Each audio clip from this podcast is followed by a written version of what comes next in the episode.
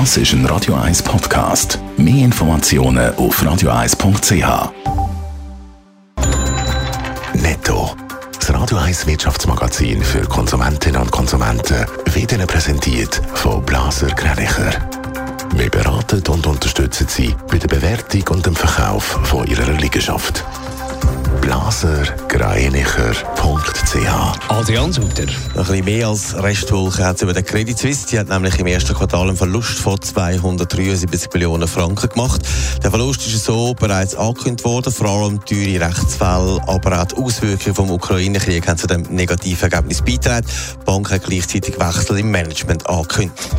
Der US-Konzern Microsoft hat im ersten Quartal sowohl mehr Umsatz als auch mehr Gewinn gemacht. Der Umsatz ist um 18 Prozent auf fast 50 Milliarden Dollar gestiegen gestiegen. Der Gewinn hat um 8% auf 17 Milliarden zugelegt, wie der Konzern mitteilt hat. Der geplante 44 Milliarden Deal beinhaltet im Fall von einer Aufkündigung eine Strafzahlung in der Höhe von einer Milliarde Dollar.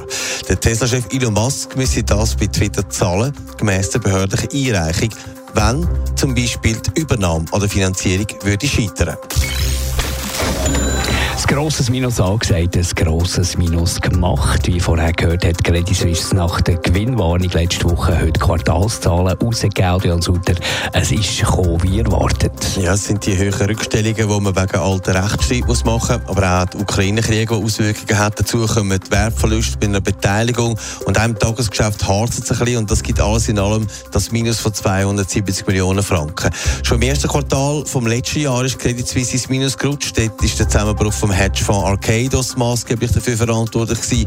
Auch das Gesamtjahr 2021 hat CS mit vielen Negativschlagzielen in den roten Zahlen abgeschlossen. Gehabt. Aber es geht doch gerade etwas im Management von der Bank. Es gibt Wechsel in der Chefetage von der CS. Ja, es gibt gerade einen Umbau. Der langjährige Finanzchef David Matters gibt sein Amt ab und das gilt auch für den Rechtschef, der Romeo Cerutti und auch der Asienchef Herman Situhang. Ein neuer Rechtschef hat die Credit schon gefunden. Es übernimmt der Markus Diethem der das vorher mal bei der UBS gemacht hat. Auch der Wechsel ist schon in den Medien gemunkelt worden. Jetzt ist es also Tatsache. Netto, das Radio 1 Wirtschaftsmagazin für Konsumentinnen und Konsumenten.